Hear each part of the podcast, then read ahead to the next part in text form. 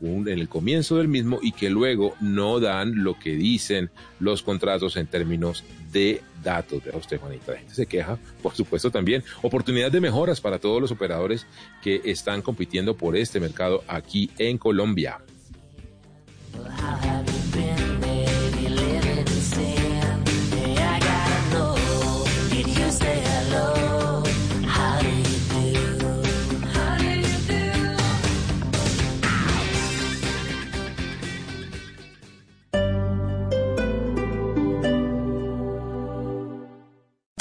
Este viernes. Gol. Juega. Gol. Mi selección Colombia. La pasión del balón, alegría del gol. En Blue Radio está lo que te hace gozar. La bandera es unión, selección es pasión. Sufrir es emoción. Colombia es lo mejor.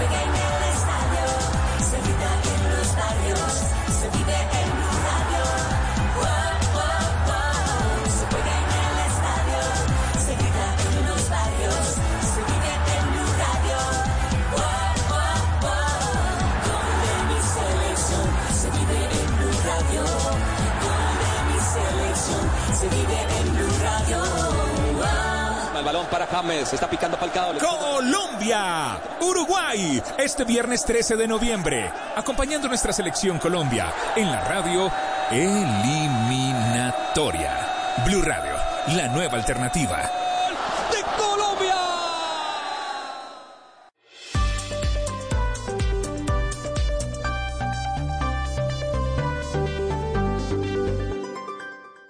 Esta es la nube de Blue Radio.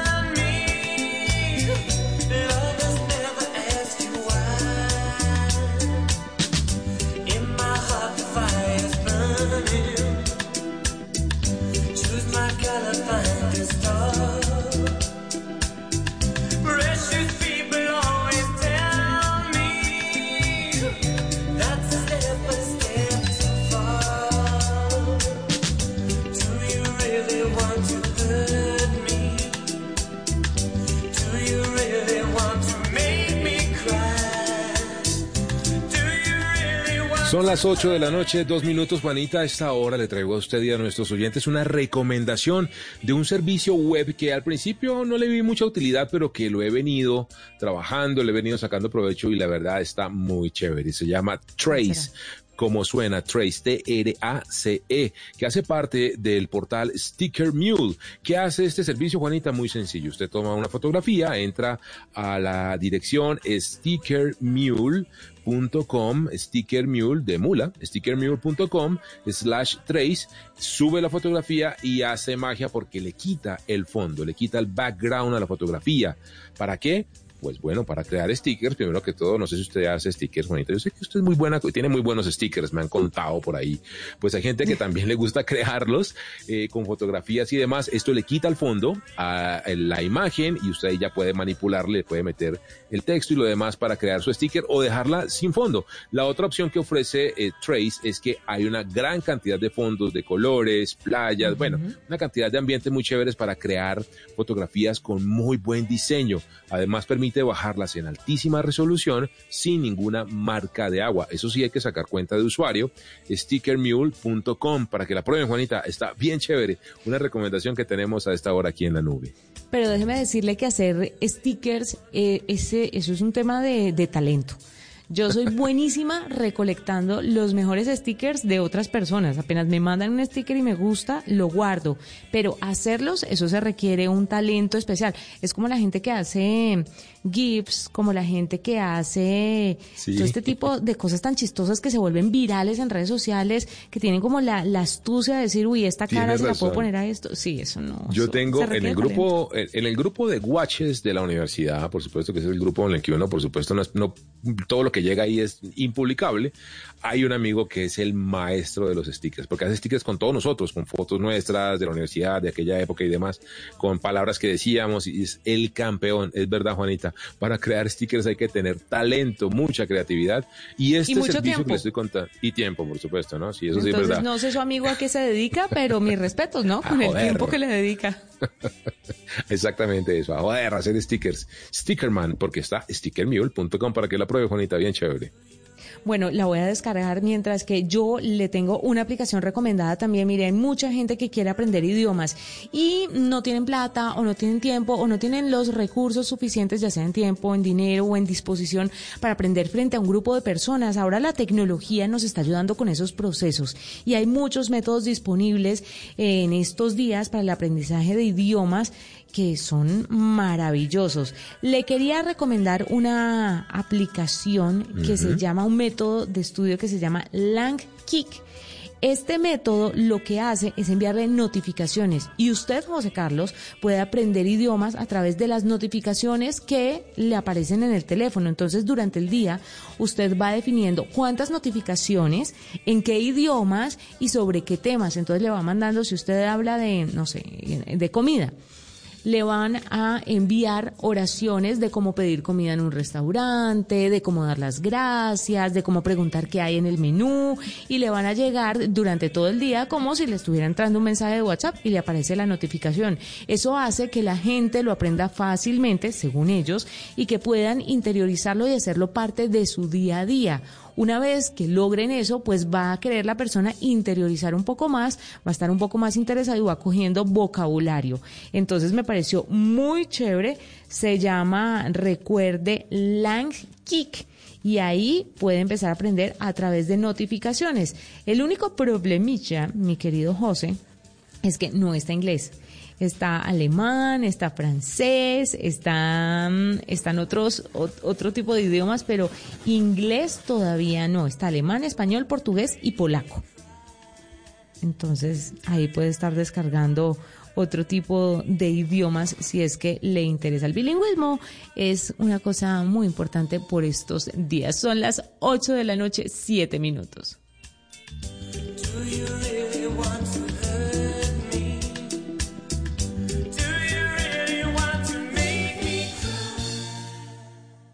Escuchas la nube en Blue Radio. ¿Pero se queda en el sistema? No, eso va a ser peor, enredado, demorado. Atrévete a adquirir tus productos Bancolombia por internet. Es seguro y en pocos clics. Ingresa a www.grupobancolombia.com slash solicita productos. Es hora de hacer las cosas de otra forma. Bancolombia. Aplican términos y condiciones. Vigilado Superintendencia Financiera de Colombia. Eres un romántico empedernido. Sabes que por amor haces lo que sea. Incluso cocinar las más ricas pastas. Y traer a tu casa una de las ciudades más románticas del mundo. Donde Romeo y Julieta se amaron por siempre. Sin duda, eres un campeón. Una de las capitales mundiales de la ópera. Para ti, nada es imposible. Apuesto a que eso no se lo esperaba. Pastas Verona. Si sabes de amor, sabes de pasta. Trabajamos pensando en usted. ¿Pero se queda en el sistema? No, eso va a ser peor, enredado, demorado. Atrévete a adquirir tus productos Bancolombia por internet. Es seguro y en pocos clics. Ingresa a www.grupobancolombia.com slash solicita productos. Es hora de hacer las cosas de otra forma. Bancolombia. Aplican términos y condiciones. Vigilado Superintendencia Financiera de Colombia. Arroba la nube blue. Arroba blue radio com. Síguenos en Twitter y conéctate con la información de la nube.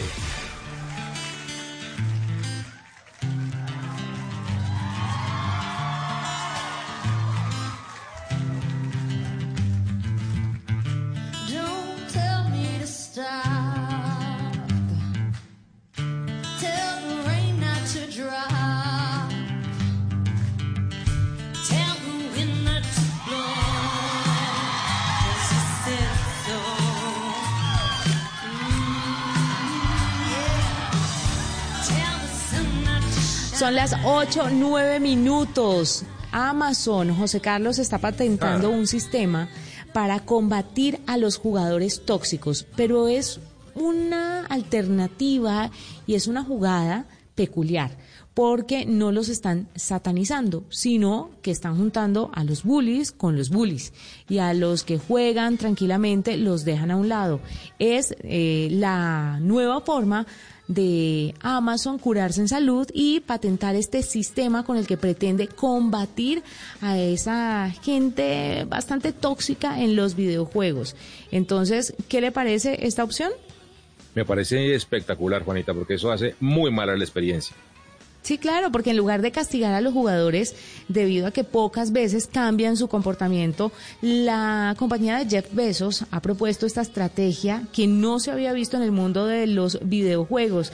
La idea es no prohibir que jueguen aquellos gamers, sino permitirles jugar únicamente con otros tóxicos. Esta patente, explicada en una entrevista con Business Insider, presenta un sistema capaz de identificar a estos jugadores no tan chéveres para aislarlos en partidas que comparten las mismas conductas. De esta manera, en modo multijugador, solo habría como una especie de emparejamiento con otros jugadores que tengan conductas deplorables para que el resto de la comunidad pueda descansar de los insultos, de los chats públicos tóxicos y demás. Dicen que esto le podría funcionar muy bien a Amazon porque entre bullies se entienden. Entonces cuando vean que no es tan chévere y cuando a un bully le salga otro mayor, pues vas a ver que su conducta es reprochable y que no está bien y que hace sentir mal a los demás. Entonces, siempre para esas relaciones tóxicas se necesita un, un, un abusador y una víctima. Pero cuando usted le quita un factor, puede que, sí, una, una persona de ese juego de, abuso puede que cambien las reglas del juego, ¿no le parece? Me pareció muy interesante lo que está haciendo Amazon y esta eh, estrategia que están planteando. Básicamente, Juanita, porque lo, que buscan es captar y, hacer más gente pues que le gusten los videojuegos. Y si la experiencia es buena, pues tienen más jugadores, más gente metida en la plataforma, más gente gastando tiempo y dinero ahí. Y esa es una muy buena manera de hacerlo.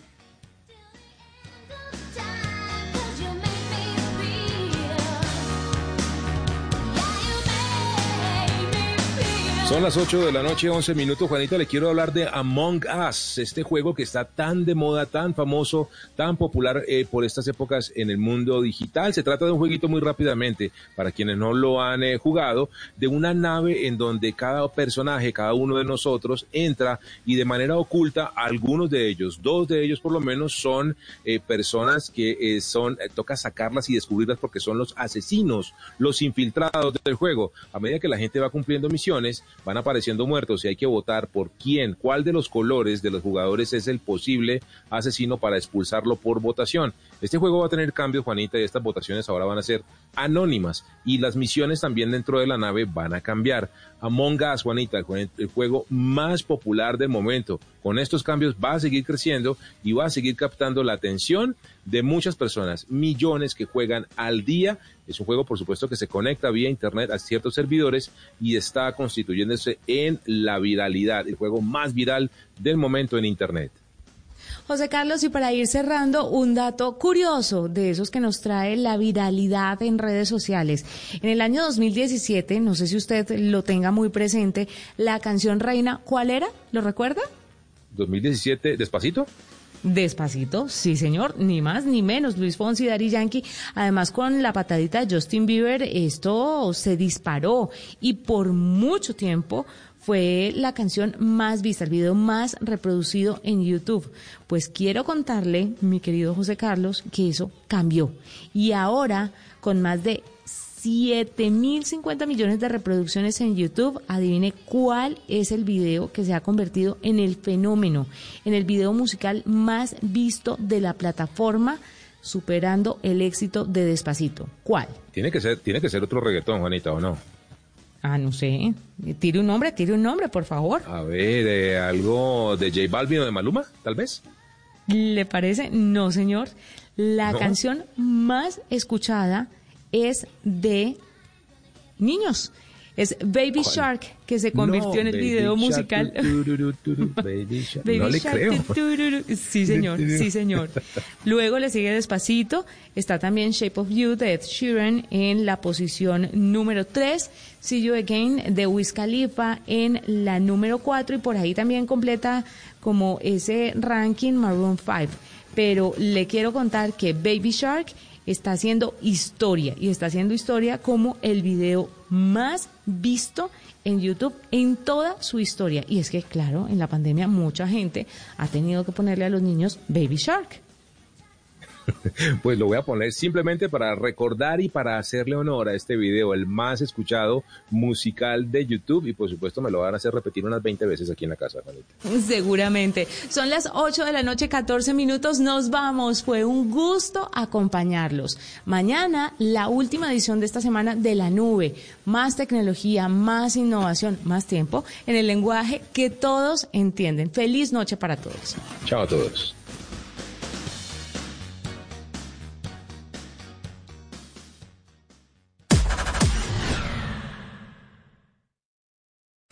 Grábatelo en la cabeza. Blue Radio es la radio eliminatoria. Radio eliminatoria es Blue Radio, la nueva alternativa. Ahora la mesa de Blue 4.0 crece. Conéctese con Mónica Zuluaga, Juan David Aristizábal, Ana Milena Gutiérrez, Juanita Kremer y la dirección de Juan Manuel Ramírez. De lunes a viernes de 8.15 a 10 de la noche. Blue 4.0, donde la economía digital es una excusa para conversar. Para volver a soñar, para clasificar por tercera vez consecutiva, para el orgullo de toda una nación, para vivir, sufrir, vibrar, llorar, cantar. Todas las eliminatorias, vívelas, súfrelas, llóralas, cántalas en Blue Radio, porque a partir de este momento estamos en modo fútbol mundial. Blue Radio y bluradio.com. Radio eliminatoria. Voces y sonidos de Colombia y el mundo en Blue Radio y bluradio.com, porque la verdad es de todos. 8 de la noche, 16 minutos las noticias en Blue Radio. Mucha atención que la inflación en Colombia vuelve a ser negativa y cayó 0,06% en el mes de octubre. Los detalles los tiene Marcela Peña. El costo de vida para los colombianos se redujo por cuenta de las menores matrículas en las universidades y es que muchas de ellas aplican estrategias de este tipo para retener a sus estudiantes y combatir la deserción. El director del DANE, Juan Daniel Oviedo, habla del comportamiento de los precios en octubre. Tuvimos una inflación de reactivación donde transporte, comida fuera del hogar, estuvieron explicando prácticamente las variaciones o los puntos positivos. Y es que el costo del transporte intermunicipal sigue subiendo porque las empresas están trasladando a sus usuarios lo que deben gastar de más para mantener los protocolos de bioseguridad. Mientras tanto, miles de colombianos han regresado a las oficinas, lo que implica una mayor demanda por corrientazo y ha llevado al alza en los precios de los almuerzos. En los últimos 12 meses, Colombia registra una inflación del 1,75%. Nobody knew what this thing was. But the point is this, en Blue Radio seguimos las elecciones presidenciales en Estados Unidos. 8 de la noche, 17 minutos, y con un discurso triunfalista lleno de cuestionamientos, Donald Trump se dirigió a la nación para reiterar su denuncia de fraude y robo de las elecciones. Además, cuestionó el voto por correo y le atribuye parte de sus denuncias. ¿Qué más dijo Joana Galvis? Buenas noches. Buenas noches, Miguel. Pues el presidente y candidato republicano Donald Trump, sin prueba alguna, salió ante la televisión nacional e internacional diciendo que si le cuentan los votos legales, él sería el ganador, pero que hay muchos votos ilegales que se están contando en esta elección 2020. Escuchemos al mandatario. If you count the legal votes, I easily win. Aquí Trump dice, si cuentan los votos legales gano fácilmente, si cuentan los votos ilegales pueden intentar robarnos la elección. Durante esta intervención también dijo que no se puede permitir que nadie amordace a nuestros votantes e invente los resultados, según dijo. También le responsabilizó al voto por correo un sistema corrupto. Dice que es increíble cómo este voto por correo es de solo un lado, según las cifras. Escuchemos al mandatario. Mail-in voting for a long time. It's uh, it's really Dice que el voto por correo durante mucho tiempo realmente ha destruido al sistema. Es un sistema corrupto y hace que la gente pues obre de una manera que no obedece a la naturaleza y los, y los principios de la Unión Americana. Dice que se vuelven corruptos fácilmente y que quién sabe cuántos votos se necesitan y cuántos estarían circulando por ahí. Y es que, según él, están intentando amañar las elecciones y eso no se puede permitir. Entre otras noticias relacionadas con esta campaña, Miguel, déjeme contarle que la campaña de Donald Trump ahora tuvo un nuevo revés. Un juez federal rechazó el intento de su equipo para suspender el recuento de votos en Filadelfia, esto bajo el argumento de que hubo una falta de acceso a los observadores electorales, que ha sido el mismo argumento de las otras dos que les fueron rechazadas en Georgia y Michigan, e instó a ambas partes a llegar a un acuerdo. Fue el FES federal el juez federal Paul Diamond, el que sugirió que cada partido se le permita contar con 60 observadores dentro de la sala de un centro de convenciones. Y pues esa ha sido toda la discusión durante estas jornadas desde el 6 de noviembre, Miguel. Joana, gracias. 8 de la noche, 20 minutos y en Noticias del País, tras un nuevo caso positivo de un congresista en la Cámara de Representantes durante la plenaria, el presidente del Congreso anunció que la Secretaría de Salud realizará un estudio epidemiológico y de desinfección en las instalaciones del Congreso. Los detalles con Kenneth Torres. Mediante un comunicado enviado a los congresistas por el presidente de la Cámara de Representantes, Germán Blanco, tras conocerse el caso positivo del expresidente de esta célula del Congreso, Alejandro Carlos Chacón, quien participó de la plenaria del miércoles 4 de octubre en la que habían más de 150 congresistas, la Secretaría de Salud realizará una indagación. Abro comillas, la Secretaría de Salud realizará unas investigaciones epidemiológicas a los representantes a la Cámara, funcionarios y personal de logística que estuvieron en los salones dispuestos para las sesiones plenarias presenciales y de esta forma determinar en caso del ser necesario a quién practicar la respectiva prueba. Cierro comillas. En el escrito también el presidente Germán Blanco recomienda quedarse en un periodo de aislamiento y no viajar a las respectivas regiones hasta que se realice la respectiva prueba y se tenga el resultado. Asimismo, este viernes se realizará una desinfección total de los diferentes salones y del Capitolio Nacional y del edificio nuevo del Congreso. Kenneth, gracias. Y el fiscal Francisco Barbosa encendió las alarmas sobre la impunidad en los hurtos que se cometen en el país. En el año 2019, el 60% de las denuncias fueron archivadas. Los detalles con Silvia Charri. Hola, buenas tardes. Pues el primer objetivo de esta administración eh, del fiscal Francisco Barbosa tiene que ver con atacar todos los delitos que afectan la seguridad ciudadana, como lo son los homicidios, los feminicidios, delitos sexuales contra menores de edad, violencia intrafamiliar y uno de los más importantes, eh, que es el que más se denuncia en el ente acusador, el hurto, que eh, según reveló el fiscal Francisco Barbosa, en el 2019 se recibieron 459 mil denuncias por este delito, de las cuales el 60% terminaron archivadas. Escuchemos. El 50% de las entradas a la Fiscalía General de la Nación son temas de hurto que afectan profundamente a la ciudadanía. De esas 460 eh, mil denuncias por hurto, eh, solo esclarecieron el 5%, es decir, que solo en 23 mil casos eh, llegaron a encontrar al presunto responsable. Silvia, gracias. Y el Ministerio de Defensa aceptó que hay 111 militares investigados por presuntos abusos sexuales a menores de edad. Algunos tienen que ver con niñas pertenecientes a comunidades indígenas. La noticia con Michelle Quiñones. En respuesta a un derecho de petición del representante de la Cámara de Intias Prilla, el ministerio señaló que son 66 los soldados investigados por hechos que relacionan a abusos sexuales de menores de edad y a estos se suman 39 suboficiales y 6 oficiales, es decir, en total 111 militares investigados. También argumentó que hay cinco fallos sancionatorios, hay otros procesos en etapa de indagación y formulación de cargos de los cuales no se dio mayor información. En la respuesta también se dice que hay 13 condenas penales sobre el conocimiento de casos casos de menores de edad pertenecientes a la comunidad indígena Nucat. Se relacionó el de la menor de 15 años que en septiembre del año pasado habría sido encerrada por cuatro días en un batallón en el Guaviare y habría sido abusada por miembros del Joaquín París del Ejército. También dijo que la Fiscalía informó sobre otros dos casos en contra de esa comunidad en la que estarían involucrados miembros del Ejército. Se pidió información para identificarlos y avanzar en un proceso disciplinario. Michelle, gracias. Y desde la próxima semana se pagará la prima de Navidad anticipada a los más de 3.000 funcionarios de la gobernación de Cundinamarca. La información la tiene José David Rodríguez. Hola, buenas noches. El gobernador de Cundinamarca, Nicolás García, confirmó que el lunes se pagará la prima anticipada correspondiente al mes de diciembre, tal y como fue la propuesta del gobierno nacional para los funcionarios públicos. Según el gobernador, son cerca de 3.000 los trabajadores que se van a beneficiar con este pago. Cabe señalar que según el presidente Iván Duque, la idea es adelantar el pago de la prima para los funcionarios del sector público entre el 15 y el 30 de noviembre. En total, en todo el país, calcula el gobierno, son más de un millón de personas que se van a beneficiar con este pago.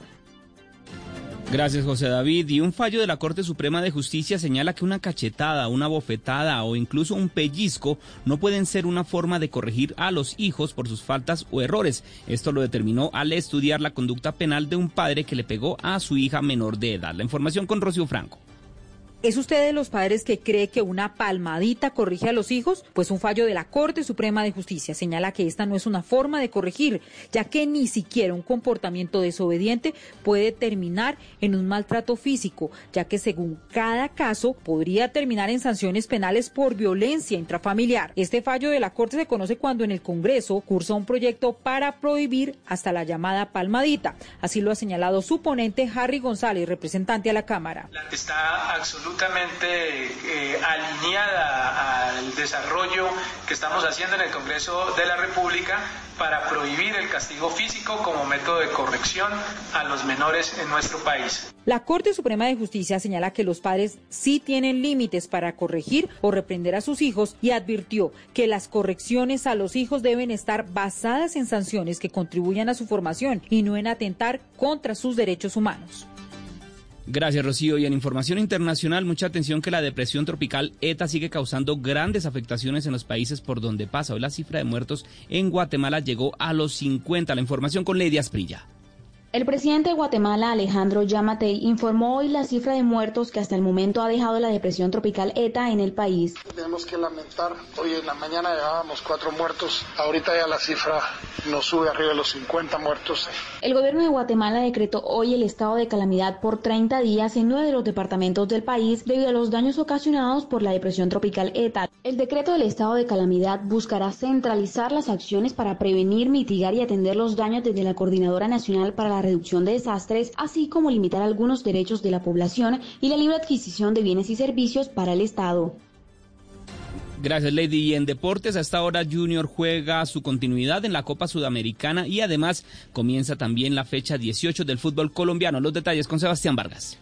Miguel Oyentes acaba de terminar el primer tiempo en el estadio El Campín en el inicio de la fecha número 18 de la Liga Betplay Independiente Santa Fe está igualando 0 por 0 con el Medellín. Se mantiene el invicto de 18 partidos, ya llegando a 19 del equipo Cardenal en el estadio Nemesio Camacho El Campín. El equipo de Harold Rivera está llegando a 32 unidades, se ubica a dos del líder Deportes Tolima y en la Copa Suramericana, luego de 45 minutos en el estadio Metropolitano, Junior está clasificando a los octavos de final, está igualando 0 por 0 ante Plaza Colonia de Uruguay, pero recordemos que en la ida en territorio charrúa ganó 1 por 0. Veremos que arrojan los segundos tiempos, tanto en Copa Suramericana como en el torneo local. Gracias, Sebastián. Son las 8 de la noche, 27 minutos. La ampliación de estas noticias en blurradio.com. Quédense con Blue 4.0. Esta es Blue Radio.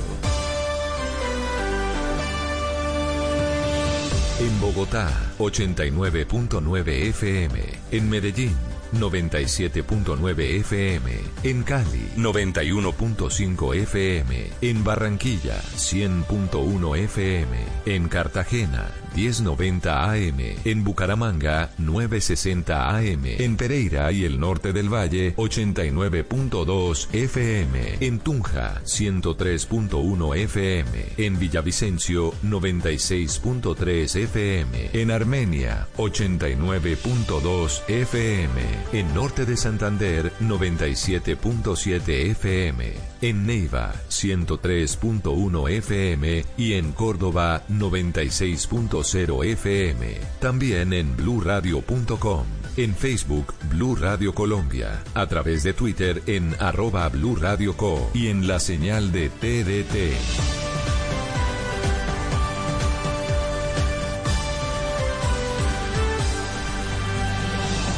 Blue Radio, la nueva alternativa. Estás escuchando Blue Radio. Regálate un momento para cuidar de ti. Lava tu cara, hidrata tu piel y prepárate para ir a la cama. Es tiempo de cuidarnos y querernos. Banco Popular. Hoy se puede, siempre se puede. Para ti, que has dedicado tu vida a enseñarnos y a brindarnos tu conocimiento. Hoy te decimos gracias, profe. Con nuestra nueva oferta Zafiro del Banco Popular, llena de beneficios en nuestros productos Cuenta para ahorrar, CDT, Casa Ya y muchos más. Gracias, porque cada día nos enseñas que hoy se puede, siempre se puede. Banco Popular. Somos Grupo Aval. Vigilado Superintendencia Financiera de Colombia. Para Robert, o mejor dicho para Juan Pablo, encontrar a su familia puso límite a su soledad. Para Julieta, en cambio, pone límite a su paciencia. Mi marido tiene familia. Lunes a viernes después del cuerpo del deseo. Tú nos ves. Caracol TV. Son tiempos de cambios a gran velocidad. Ahora la humanidad habla de teletrabajo, compras en línea, conciertos por internet, banca virtual, emprendimientos y ciudades inteligentes. Para estar a la vanguardia, sintonízate con Blue 4.0, donde la economía digital y las industrias creativas son una excusa para conversar. Dirige Juan Manuel Ramírez. Son las 8 de la noche, 30 minutos. Tengan todos ustedes muy buenas noches. Bienvenidos a Blue 4.0. Comenzamos esta noche de jueves. Y además de esta tertulia ampliada, es nuestro segundo programa, comenzando desde mucho más temprano, acompañándolos a ustedes en tantos lugares del territorio colombiano, en el mundo, a través de blueradio.com y conversando sobre cómo la tecnología genera valor, eh, se convierte en economía digital, cómo nos está cambiando la vida, cómo nos impacta positivamente eh, todos estos escenarios de innovación que permiten que en medio de esta adversidad, esta situación que estamos viviendo por cuenta de la pandemia, encuentre oportunidades, nos permita sobrellevar, por supuesto, la situación. Como siempre, acompañados desde la producción con David Benítez y aquí en esta mesa de trabajo extraordinaria, les debo decir que me siento bendito entre las mujeres. Literal. Bendito entre las mujeres, literal. Mónica Es- Zuluaga, buenas noches. Muy, pero muy buenas noches, compañeras, Juan Manuel y oyentes de Blue 4.0. Hola Ana Milena, buenas noches. Hola, buenas noches, Juan. Buenas noches a todos. Y perdón, pero yo voy a chicanear. Este es un espacio, Juan, que yo creo que es justo y necesario. Usted lo decía ahora al inicio del programa. Eh, es importante que en medio de, esta, de estos meses, porque no esperábamos que fueran tantos, esa es la realidad, se hablen de esto, se hable de estos temas y que tengamos al otro lado oyentes interesados. Así es, creo que es una oportunidad que eh, se da de manera coyuntural con esta pandemia, pero que va a ser parte de la nueva realidad, ¿o no? Juanita Kremer, buenas noches. Buenas noches, sí, definitivamente parte de esta nueva realidad que llegó para quedarse. Esto ya no tiene vuelta atrás. Es increíble cómo la tecnología que a veces era como tan distante para tantas personas, eh, los negocios que a veces se negaban. Eh, Mónica, a transformarse digitalmente. Eh, las personas tenían cierta desconfianza a comprar a través de las plataformas digitales, de hacer comercio electrónico y los negocios de vender a través de Internet. Y hoy definitivamente nos tocó. si les daba miedo a los negocios hasta abrir redes sociales por justo la, la- el comportamiento de las personas, la crítica, eh, la insatisfacción con un producto, si les daba miedo eso, imagínense a transformar su negocio a un canal digital. Y claramente, como usted lo menciona, la apropiación en las personas tampoco había eh, avanzado como va a avanzar este año y seguramente lo veremos en los informes al cierre del 2020. Y podría seguir, y la educación virtual, eh, y la forma de hacer reuniones, las dinámicas de las empresas para funcionar a través de videoconferencias, en fin, esa es la nueva realidad Y eso es lo que queremos hacer desde estos micrófonos, poder conversar de manera entretenida con ustedes y poderlos acercar a ese nuevo mundo que estamos viviendo nosotros en este momento. Y les cuento que Blue 4.0 va a estar muy interesante esta noche porque vamos a hablar precisamente de esos actores tan importantes, Ana Milena, que eh, tienen esa capacidad de transformar sus ideas en realidades, en negocios, los emprendedores, y que están viviendo, que están reclamando oportunidades en estos tiempos. Les cuento que en Colombia se viene, según eh, lo que pareciera ser con esta norma, un revolcón al país en materia de emprendimiento. ¿Qué significa un revolcón?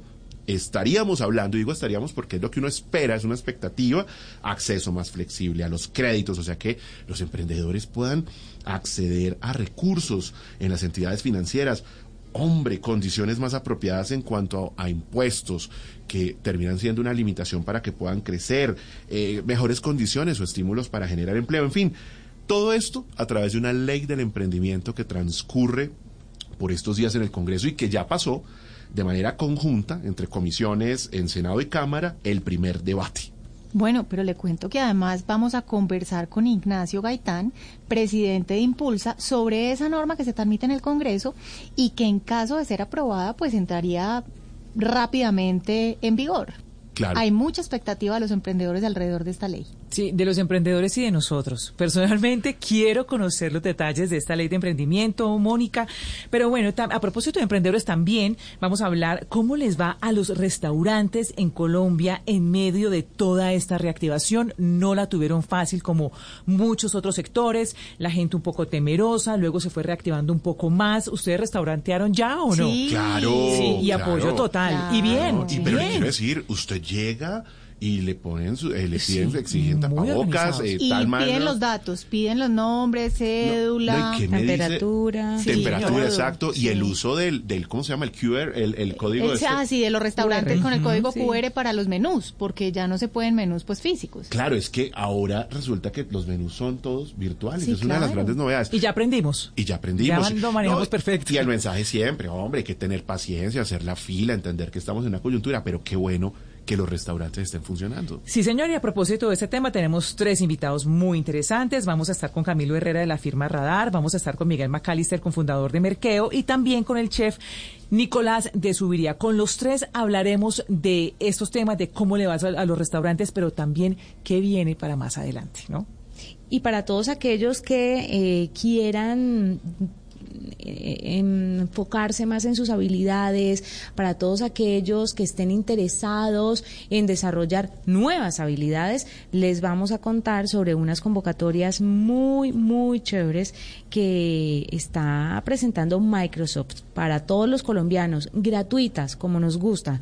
Así que unas capacitaciones para que usted refuerce lo que ya sabe, pero si quiere eh, tener otras alternativas laborales, también lo va a poder hacer desde ahí. Más adelante les contamos cómo. Qué bueno tener prendido el radar, porque esas convocatorias siempre caen muy bien, sobre todo en estos tiempos adversos, pero de oportunidades. Esa palabra es sexy gratuito. para los emprendedores no hay nada más que les llame la atención que eso. Para todos, para todos. Sí, señora. Una palabra sexy. Eso es Blue 4.0. Bienvenidos a Blue 4.0. Un espacio donde el mundo digital es una excusa para conversar. Esta semana se aprobó en comisiones conjuntas en el Congreso de la República la ley del emprendimiento. Va en un primer debate, como ustedes saben, estas son iniciativas que deben transcurrir todo un proceso de aprobación para, ahí sí, eh, pasar a sanción presidencial y que pueda entrar en vigor. La iniciativa, para que ustedes la tengan muy clara, tiene como objetivo crear una serie de normas eh, que propicien el emprendimiento eh, de tal suerte que un mayor número eh, de iniciativas puedan llevarse a cabo en el país, que las que ya están transcurriendo, aquellos emprendimientos que ya fueron creando, se puedan consolidar y sobre todo que las empresas, esas empresas que están naciendo, no mueran en el primer año, no mueran en el segundo año, que tengan una sostenibilidad y de esa manera atiendan las dificultades que surgen durante ese proceso. La iniciativa eh, que hace parte de, este proyecto que se está eh, transcurriendo en el Congreso quiere apuntar eh, por ejemplo, a disminuir el número de trámites que agotan los emprendedores, no solo desde cuando se registran eh, como empresas, o sea, cuando se formalizan, cuando esa idea se convierte en una empresa, sino cuando empiezan a crecer para poder acceder, por ejemplo, a subsidios del Estado, para poder eh, tener registros de marca, Mónica, que aquí lo hemos hablado, todo el tema de las patentes pero también eh, para poder eh, formalizarse desde el desarrollo de sus productos y acceder a grandes superficies. Todo este panorama se quiere eh, desarrollar a través de una serie de incentivos, condiciones especiales, tarifas especiales que sean más competitivas para los emprendedores en este momento en Colombia. Es que son muchas las dificultades que puede tener un emprendedor desde el día cero y eso es lo que uno esperaría que tenga este proyecto de ley que transcurre en el Congreso. Pues si esto se da, ojalá que sea así, que se cumpla lo que se promete. Si les facilitan el tema de trámites y mejoran las tarifas, solo falta que usen las herramientas que tienen para complementar el conocimiento, como lo hablábamos también y lo hemos mencionado varias veces en estos micrófonos, que los emprendedores son toderos. Entonces, si además se apoyan en las herramientas para complementar el conocimiento, tienen mejoras o facilidades en los trámites y en las tarifas, pues yo creo que es un habilitador para, para que los proyectos tengan una vida más larga y se sostengan, porque también también hemos hablado que muchos se mueren en los primeros años. Es decir, hay que tratar de darle sostenibilidad a los emprendimientos hacia adelante. Sí, uno de los mayores temores de los emprendedores es la formalización. Entonces, cuando hablamos en esta ley de emprendimiento de la simplificación de procesos, trámites y tarifas que estaba mencionando ahora Mónica, es justamente entender eh, ¿cuál es esa simplificación? ¿Realmente qué tanto eh, le va a salir más económico? ¿Va a ser más rápido? Pero van a estar más vigilados. Por eso es que quisieron conocer en detalle, Juan. La veo, la veo muy inquieta. Eh, eh, claro, y ella, y ella sonríe. Ella está como, quiero ver, quiero ver. Quiero, quiero. La veo inquieta. Juanita, es que yo creo que los emprendimientos no solamente son tecnología, sino que es una serie de variables integradas para lograr el éxito, ¿no? Sí, sin duda, y también eh, comparto el sentimiento de, de, Ana Mile, que no lo identifico muy bien, pero el tono se, se me da y, y estoy de acuerdo con ella. Yo también quiero ver, porque pues porque falta ver cómo de verdad facilita la vida, pero además cuánto le va a costar al emprendedor o si no le va a costar, o de qué por, no sé, hay que mirar todas, todas las aristas a ver cómo el emprendedor de verdad se ve beneficiado de todo esto. Pues Pongámosle fe. Estamos en sintonía, creo que somos las desconfiadas del equipo. Quiero decir, les quiero decir. Y yo digo, sí, vamos, pongámosle fe, pongámosle Juanita, fe. Ana Milena, que esta mesa está bien a la expectativa de la ley de emprendimiento y pues para eso resolvamos las inquietudes con una de las personas que en Colombia está detrás de esta norma, como es el presidente de Impulsa, Ignacio Gaitán. Ignacio, buenas noches, bienvenido a Blue 4.0. Juan Manuel, qué alegría volver a ver a todos los oyentes de Blue, Moni, ¿qué hay? Juanita, Ana Milena. La verdad que estaba un poco confieso que estaba que colgaba cuando Algo nervioso, algo nervioso. Tiene risa nerviosa, Ignacio. ustedes me conocen bastante bien y, ya, ya, esta posición que van a poner, no, mire, yo voy a, Oiga, Ignacio, la, la, estrategia de que se me está perdiendo la señal no vale. Pero estamos divididos, Ignacio, tranquilo. Aquí hay a favor y con dudas. Joder, ¿me quiere que le cuente una cosa? En mi casa se me han ofrecido que tengo nueve routers, tengo dos operadores diferentes. tengo 5G, en serio, tengo un router 5G porque pensaba que no tendría excusa que, que eh, en Plus se me caiga la señal, así que voy con toda. Y le voy a ayudar a Ana a despejar dudas si me permiten.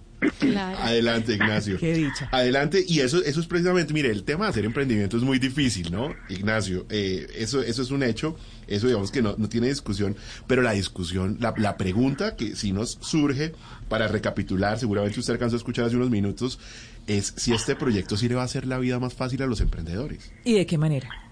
Yo, yo, yo quiero dejarles a ustedes la preocupación que ahora que están, llegando, están eh, iniciando a las 8 de la noche, me facilitaban la vida porque casi siempre estoy viniendo a la oficina esa hora. Entonces lo estoy siguiendo, así que estoy permanentemente haciendo monitoreo de lo que digan de emprendimiento, así que tengan cuidado. Miren, eh, yo, primero una buena noticia, de verdad. Eh, lo decía, lo, lo hablábamos antier, Juanma, creo que el avance del proyecto de ley ha sido maravilloso. Hicimos el primer trámite legislativo el sábado en comisiones conjuntas de nueve cámaras y yo quiero decir con mucha alegría, no tuvimos un voto en contra.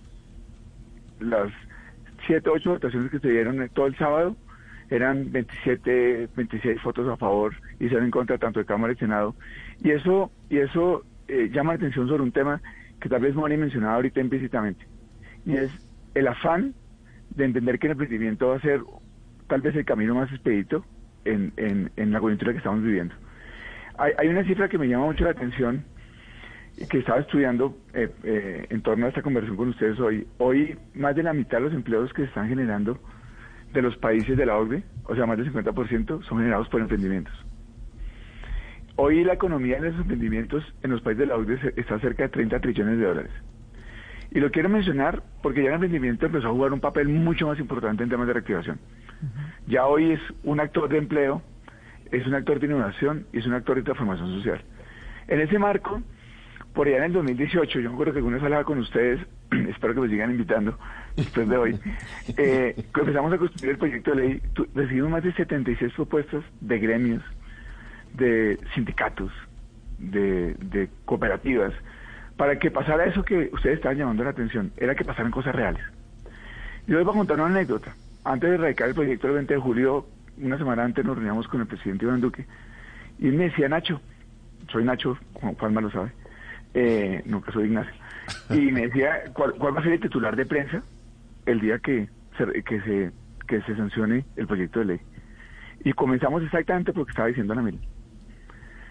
Hay un primer capítulo que tiene que ver con todo lo que es habilitarle y hacer la vida más fácil a los emprendedores. Miren, yo como ustedes sufro exactamente lo mismo.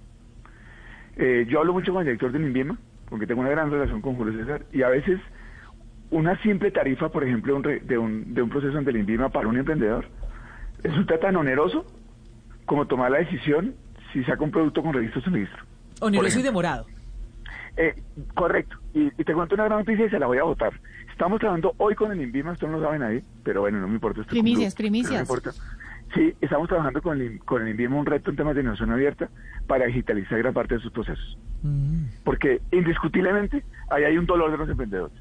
Uno segundo, no solo tiene que ver con los procesos en, nacionales, sino cuando van a sus departamentos o regiones, necesitamos hacer más oneroso, menos oneroso, perdón, el proceso tributario Hoy estamos trabajando con la Federación de Departamentos de acompasar ese segundo obstáculo más importante al momento de creación de empresas y la Federación de Departamentos ha sido súper solidario en que hagamos un estudio a profundidad de cómo generar un marco máximo y mínimo de tarifas departamentales. Uno tercero, Juan Manuel, y tal vez lo mencionamos el otro día en el marco de nuestro seminario, y además te felicito porque salió muy bien esta semana, nuestro evento con Israel, y era alrededor de algo que no, mencionábamos. para los emprendedores, por ejemplo, su tema de contabilidad, llevar una contabilidad y, el registro de la misma es oneroso y complejo operacionalmente. Y a veces les piden los mismos procedimientos que una empresa mediana y grande. Estamos incluyendo un régimen de, de, contabilidad simplificada que hemos trabajado con la Junta Central para que dentro del marco también de las NIF, va a seguir el mismo ambiente, ellos les hagamos fácil el trámite. Pero lo decía también eh, Moni ahorita, Logramos el sábado incluir una, una iniciativa, el sábado fue un día maravilloso para el emprendimiento en Colombia, tenemos un proyecto de ley de 59 artículos que habla de la ventanilla única empresarial. Yo creo que ese era el sueño de las cámaras de comercio, de acompañar a los emprendedores en el proceso de, gestión de un proceso único. Y eso lo estaba mencionando. E, era la duda que tal vez tenía Ana Milena, es que esto va a pasar de verdad. Es que el emprendedor tiene que acercarse una sola vez a un trámite y en un solo lugar surtir todo el proceso. Ellos no pueden seguir, con todo respeto, pensando en el negocio, pensando en financiarse y gastarse dos días de la semana yendo a buscar permisos. Ignacio, no pero, puede. Pero entonces, yo quiero, yo quiero precisar, porque y yo aquí estoy viendo la cara de Ana Milena por no por no hablarle de la de Mónica y de Juanita. Pero yo siento todavía que hay un sentimiento eh, de incredulidad, no frente a lo que usted dice, sino frente a las preocupaciones que tienen los emprendedores. Entonces, recapitulemos. INVIMA es una preocupación latente que tienen los emprendedores. Es la primera. Que es costoso y demorado. Eh, que es costoso y demorado. Y le quiero decir que, bueno, yo no sé si Ignacio tenga, tenga la cifra, eh, no, no sé si exista de hecho, pero la, la mayoría, creería yo, Ignacio, de emprendimientos que nacieron en pandemia fueron de alimentos eh, eh, absolutamente relacionados con, o sea, lo acabas de decir exactamente. Mucho, mucho del sector, no solo por las plataformas, y allá aparece un ejemplo muy importante. Por ejemplo, todo lo que son cocinas ocultas o todo el valor de marcas, por ejemplo, el crecimiento fue exponencial. Yo pongo un ejemplo siempre el de Foodology, por ejemplo, en, en Bogotá. Y evidentemente, esto no es menor. Yo, yo entiendo la preocupación, Juan Manuel, y nosotros los eh, artículos de simplificación que les estoy recogiendo, obviamente será más extenso y, y en la página de Impulso está colgado el proyecto de ley para que todos lo vean, pero estoy tratando de identificar los obstáculos más importantes que encontramos. Hay, hay cosas menores en el proceso que tienen que ver hasta con procesos accionarios, con, con procesos de, de simplificación incluso para la liquidación de los emprendimientos, que eso también es un dolor. Pero, porque a veces dolor pero donde quiero llegar, Ignacio, perdóname que lo interrumpa, es no hay una iniciativa que ya viene transcurriendo en el gobierno justamente para la reducción de trámites, que, que en estos micrófonos le hemos conversado en varias oportunidades. Lo que quiero decir es, yo en el imaginario colectivo siento que digitalizar los trámites del INVIMA, por ejemplo, y reducir los tiempos de trámites ya estaban en la agenda del, del gobierno. Es más, la expectativa No, es están, claro. están, y, y se han simplificado y es uno de los programas más, más importantes del Ministerio de Comercio. Eh, y y ahí, ahí la precisión es, no estamos hablando de únicamente de simplificación, estamos hablando de llevar a cabo todos los trámites en un solo momento. Que el gran paso está ahí.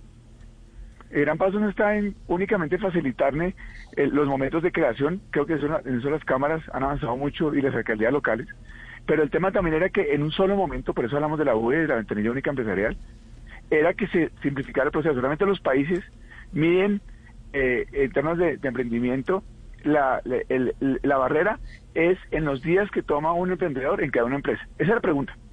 Esa es la pregunta que genera el interrogante que tú me estás planteando, Juan. Claro, entonces ¿Qué lo- tenemos, tenemos entonces el tema de INVIMA que es, es determinante. Yo creo que Registros eso... departamentales, No, y sobre todo eh, porque... impuestos departamentales. Sobre todo porque hay, hay muchos emprendimientos en Colombia que tienen que ver con el sector de alimentos. Muchísimos. Creo yo que es una de las grandes participaciones. Me encantó que dijiste hoy, Juan Manuel. No solo es tecnología. Esto no solo es tecnología. No, pero- respeto, Sí, todo. No, claro, es que pensar que solo tecnología No, no, no, estará a no. 30 mil pies de altura. O sea, esto- No, no, no, no, pero además... pero todo necesita tecnología. De acuerdo. Que no, que no sea su core principal de negocio, listo, pero Pero eso es necesita otro tema. Pero eh, ojo que esos emprendimientos de alimentos les salvaron la vida a mucha gente en pandemia. El que hizo, el que, la, la que hace las arepas, la que las hace las, le- tortas, las sí, lechecitas de claro. almendras Sí, y, claro. y demás. Pero es que me quedó sonando, Ignacio, para, digamos, cerrar el tema del INVIMA. Usted habló de gi- digitalización en los procesos con el INVIMA, ¿verdad? A mí eso me, pare- me parece como raro por parte del INVIMA. Eh, yo creo que no, no a ver, es que, que hoy estamos con toda. Los, los- jueves no es el día. Eh, no, mentiras. No, yo, yo sí creo, yo sí creo, y lo digo de verdad. Llevamos un trabajo profundo seis veces con, eh, de seis meses con el equipo de Envima. Y yo sí creo que tenemos que dar un salto. Eh, ustedes saben que Juan Manuel lo sabe, yo estuve trabajando detrás de la iniciativa de, la del, del desarrollo de los ventiladores nacionales eh, en medio de la pandemia. Y, y fue mucho lo que aprendimos con Julio César, el director del INVIMA, de la necesidad de, de surtir trámites eh, digitales, di- di- di- digitales para un tema que a ustedes les encanta, que es hacer trazabilidad de una solicitud hasta que llega a final término. Y, y lo menciono como paréntesis porque sí es un paso muy importante que sobre todo para la pequeña y para la micro, los procesos son digitales y rápidos. Evidentemente el brazo financiero que tiene una empresa grande no lo tiene una pequeña para resistir un trámite de 6 8 meses, porque tienen que tener brazo financiero para poder esperar la salida de un producto. Eso no le pasa a un emprendedor. Pero vo- voy a avanzar porque no quiero perder el Sí, contexto. Perdónenme, hablemos de las tarifas a- departamentales, porque es que tenemos gente que nos escucha en tantas regiones de Colombia con sus emprendimientos y es una muy buena expectativa eh, tener en cuenta que con esta ley esas tarifas departamentales van a ser mucho más eh, generosas, por ponerlo en esos términos, con los emprendedores. Juanma, el- en, una, en tres de las encuestas que hay en Colombia importantes, el segundo, eh, el segundo dolor después del INVIMA más grande para los emprendedores son las tarifas departamentales.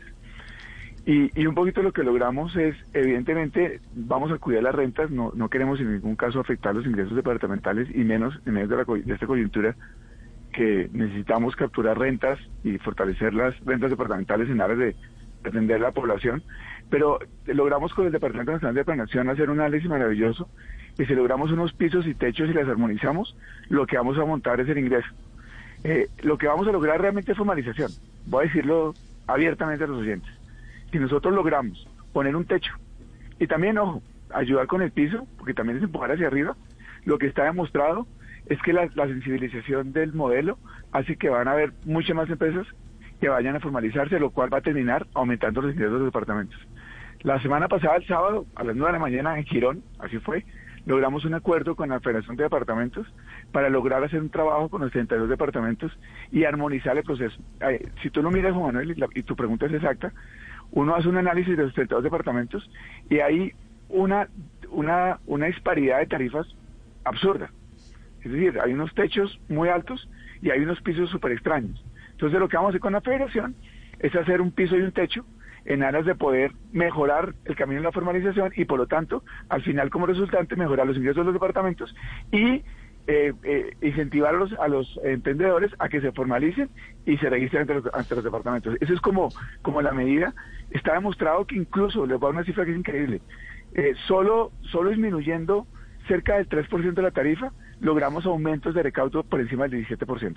Tenemos hasta ahí entonces tarifas competitivas. Vamos, primer, primer eje del proyecto de ley, que era levantamiento de obstáculos. Esto es que les cuento el segundo, entonces necesitaba seis del primero.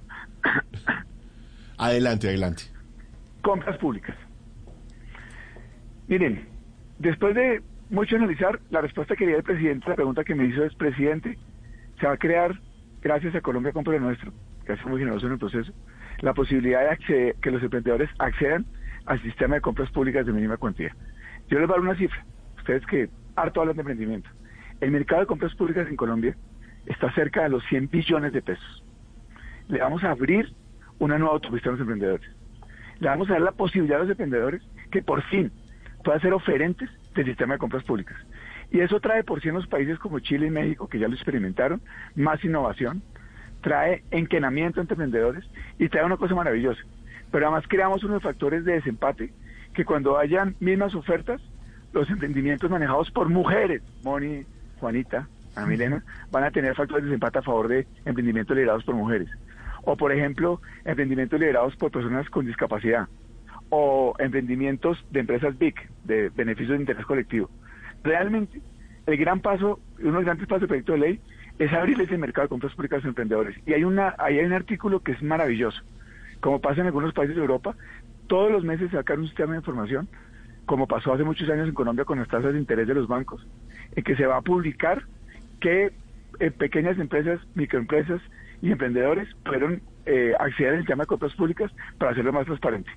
Miren, darle la posibilidad a los emprendedores en Colombia que entren al mercado de compras públicas en medio de la pandemia es como si uno, yo tuviera un portafolio de un número de clientes y se lo ampliara ilimitadamente según su capacidad de acceder al mismo. Claro, es que de lo que estamos hablando es de que un emprendimiento, eh, cualquiera que sea, por ejemplo en el sector de alimentos, pueda acceder al, al, gobierno como cliente. Eh, como un proveedor de gobierno, que a veces yo siento que lo, lo, ven muy distante. Yo, yo siento que para los emprendedores puede resultar eh, a veces muy difícil poder acceder a una plataforma como Colombia Compra Eficiente. Pero además porque no saben hacerlo. De acuerdo. No saben los procesos o los requisitos que se generaban eran complejos y les cuento, estamos trabajando con, con la Consejería de Víctor Muñoz, un trabajo maravilloso de crear un sistema a más innovador de compras públicas que le permita, por el tamaño de empresa, acceder más fácilmente a la plataforma. Eso le iba a preguntar, porque ¿cuáles empresas aplican ahí? ¿Qué tipo de empresa? Esa es la novedad. La novedad es que se va a crear un sistema de mínima cuantía para empresas pequeñas. O sea, un nuevo sistema de contratación que, que tiene, que tiene como criterio un, sistema de mínima cuantía, o sea, eh, para operaciones que son, transacciones que son mucho más pequeñas. Claro, y que, y que no van a condicionar al emprendedor que tiene poca capacidad financiera a poder acceder, porque ustedes bien lo saben, la razón por la cual no pueden acceder es que a veces su capacidad, sus ratios financieros no les permiten acceder al sistema. Entonces, al crear un sistema de, mínima cuantía, hace que los ratios financieros que le piden al emprendedor son mucho más bajitos, lo cual va a abrir el mercado. Eso es un paso, miren, yo lo digo verdad, todos los capítulos de la ley, Juan Manuel lo sabe, me entusiasman, pero en particular de compras públicas, porque es abrir el mercado en medio de una coyuntura de presión económica muy importante a los emprendedores. Pero ¿y cómo hacemos, Ignacio? Perdón, Ignacio, ¿cuál es el porcentaje de emprendedores que no logran, eh, según lo que tiene Impulso y según pues las cifras del gobierno, que no logra llegar a concretar su, su emprendimiento y cuál sería el, el mayor punto, tanto tecnológico, lo pregunto desde, desde, desde lo que a mí me apasiona, eh, pero también si tiene otro, otro factor que incida, me gustaría conocerlo. Parece que los jueves nos cambian a todos. Entonces digo con, con el siguiente capítulo. Yo, yo estoy de acuerdo contigo, Colombia tiene una altísima tasa de creación de empresa, bien lo sabes tú, tenemos la tasa más alta de, de, la región, cerca del 17%. Tenemos una tasa de creación de empresas siete puntos mayor al promedio mundial. En eso estamos muy bien. ¿En dónde estamos muy mal? En la siguiente etapa, que es la de mantenimiento, sostenimiento o fortalecimiento. Por lo tanto, se mueren muchas empresas. Estamos cerca del 70%. El proyecto de ley, tanto en el capítulo, ya lo hablamos de habilitación, en el de compras públicas, tiene el tercer capítulo que busca lo que tú acabas de decir, que es el de financiamiento. Indiscutiblemente, al ecosistema colombiano está en un proceso de maduración de que para que el emprendedor tenga muchos más mecanismos y acceso a financiación de bajo costo. No quiero hablar en ningún caso de la usura, no quiero hablar del gota a gota, pero muchos de nuestros emprendedores se financian de manera informal. Lo que hace, y usted lo sabe muy bien, que cualquier negocio medianamente normal no tiene la capacidad financiera de absorber tasas de usura desde el punto de vista de operación. ¿Cuál es, ¿Cuál es el gran reto en el tercer capítulo de la ley de emprendimiento? Financiamiento.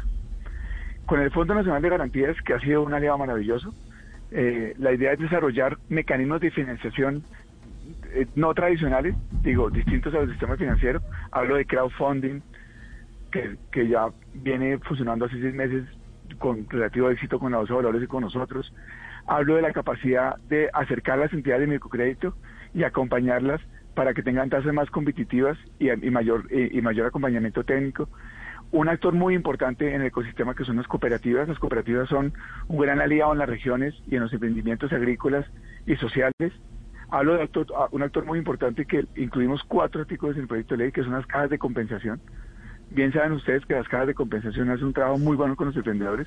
Ahora queremos invitarlas a que nos acompañen en temas de financiación. Claro, es, que, eh, es que, Ignacio, ese es un tema que es bien clave, y es el, ah, el del acceso a financiación. Ah. Esto es determinante y es una queja permanente que tienen eh, los emprendedores. Pero ¿sabe yo qué creo también? Y que le quería decir, eh, preguntar, Ignacio, es, hay muchas iniciativas para facilitar la creación de empresa, para apoyar el fortalecimiento, para que sean más sostenibles los emprendimientos. Pero yo siento que hay información fragmentada. Hay iniciativas por todos lados, pero no hay un lugar, o sea, como todos los emprendedores, para que pasen a formalizarse, para que tengan a la mano o en un lugar centralizado toda la información, todas las ayudas, todas estas estos facilitadores o habilitadores para sus emprendimientos, ¿cómo hacemos para que eso pase? Porque hay de todo regado por todas partes. Que esté en un solo sitio. No, pero además hay gente que no quiere formalizarse. Claro, pero tampoco sabe, tampoco tampoco tiene toda la, información a la mano o de primera mano. hay restricciones. Eh, formalizarse a veces es muy complejo. Yo pongo el lugar de los emprendimientos es muy costoso, claro. No, tengo ninguna duda que, que claramente ustedes tienen la hoja de ruta de verdad perfectamente marcada. Entonces ya terminamos la diferenciación. Ahora vamos al cuarto eje de la ley. Y lo acabas de decir tú perfectamente, que es el tema de institucionalidad. Les voy a contar algo. Estamos trabajando con el DNP una metodología que se llama ARCO, en donde acabamos de mapear todos los instrumentos que hay de emprendimiento de oferta del sector público. Yo les apuesto que nos podemos quedar todo el programa y ninguno va a dar con el número de la cantidad de instrumentos que hay para apoyar el emprendimiento en Colombia. Y se los aseguro. No damos, porque yo tampoco daba con el número. Terminamos el ejercicio y tenemos más de 580 instrumentos relacionados con emprendimiento. Pero de esos 580, 90 directamente apoyan todas las etapas para emprender, desde capital semilla hasta escalabilidad. Y tú lo acabas de decir y pues no puedo estar más de acuerdo y si me está oyendo mi jefe me sacan a bailar. Y es que tenemos oferta traslapada tenemos oferta confusa tenemos a veces recursos que no están focalizados eficientemente en sectores o en etapas de emprender. Y la búsqueda de ese capítulo se llama institucionalidad. Es que una entidad o a lo sumo dos va a ser impulsa se los voy diciendo de una vez recoja gran parte de la oferta de todos los instrumentos de emprendimiento para que el emprendedor no tenga que estar yendo a todas las esquinas a mirar cuáles son los instrumentos que tiene para emprender. Oye, Ignacio, cuénteme, una cosa, pero ahí yo creo que hay una noticia. ¿Va a haber reforma? O sea, ¿se van a acabar iniciativas y las va a fusionar con Impulsa? Porque eso es por ahí. Una noticia, Juan Manuel, hay una noticia. Sí, no se van a acabar. Es decir, voy a ponerte un ejemplo. Los instrumentos del Ministerio de Tecnología se siguen llamando igual, pero pasan a una entidad para que los administre. O sea, va a pasar igual con los demás sectores. Pasan a una entidad. se fortalece una entidad, en este caso Impulsa, abiertamente lo digo. Denos un ejemplo. ¿Cuál, por ejemplo, pasa del Mintic a qué entidad? Se va del Mintic. Eh, no, Mintic mane- ma- eh, mantiene, eh, por ejemplo, su, su, su mantiene toda la, todo el modelo, pero la parte de gestión se centraliza en una entidad para que cuando el vendedor vaya a buscarlo, solo vaya una entidad a buscar todas las- todos los Pero instrumentos. entonces es una nueva entidad que se crea. No, No, la, la entidad crece. sigue siendo impulsa, pero Ah. crece. ¿Quién dijo? Que, que ahí sí me perdí. ¿Quién fue la que dijo crece y se ganó la? Yo, se ganó el Mónica? María Zuluaga. Moni, Moni, Moni, Moni. Fuiste tú. Sí, crece. O sea, apps.co pasa a Impulsa. No, yo, yo no sería no sería hablar de pasa porque queda en Mintic, pero nosotros vamos a administrar, vamos a administrar la, la gestión. Pero sabe que es muy bueno de eso también, eh, Ignacio, y es que no van a replicarse iniciativas, porque cuando están sueltas puede que estemos generando esfuerzos hacia el mismo lado y tengamos algunos otros sin atención. Entonces, Sí. al centralizar la gestión permite cubrir todos los escenarios para facilitar el emprendimiento y la sostenibilidad del emprendimiento. Sí, nosotros, por ejemplo, yo, yo voy a poner el ejemplo que acabas de poner Juanma de Apps. Eh, ayer, a la- ayer almorzaba con la ministra Karen y evidentemente hay una dirección de apps en el ministerio, todo sigue igual, pero obviamente, y lo acaban de, lo acaba de decir Moni, evidentemente lo que vamos a buscar el emprendedor tenga una sola entidad, pasa en Chile con Corfo, ustedes no saben, o puede pasar en América Latina con Proden, con EAM, o con otras entidades a nivel mundial, es que vayan a un solo lugar en donde tengan toda la trazabilidad de todo del sector agrícola lo que haya, del sector de energía lo que haya, del sector social, estamos trabajando muy bien con el Departamento de Prosperidad Social, y que haya una trazabilidad clara, que un emprendedor sepa qué tipo de emprendimiento tiene, en qué etapa está, y que uno como entidad le pueda decir, mire, el DPS le ofrece esto, Mintic le ofrece esto, el Ministerio de Agricultura le ofrece esto, eh, el Ministerio de Energía le ofrece esto,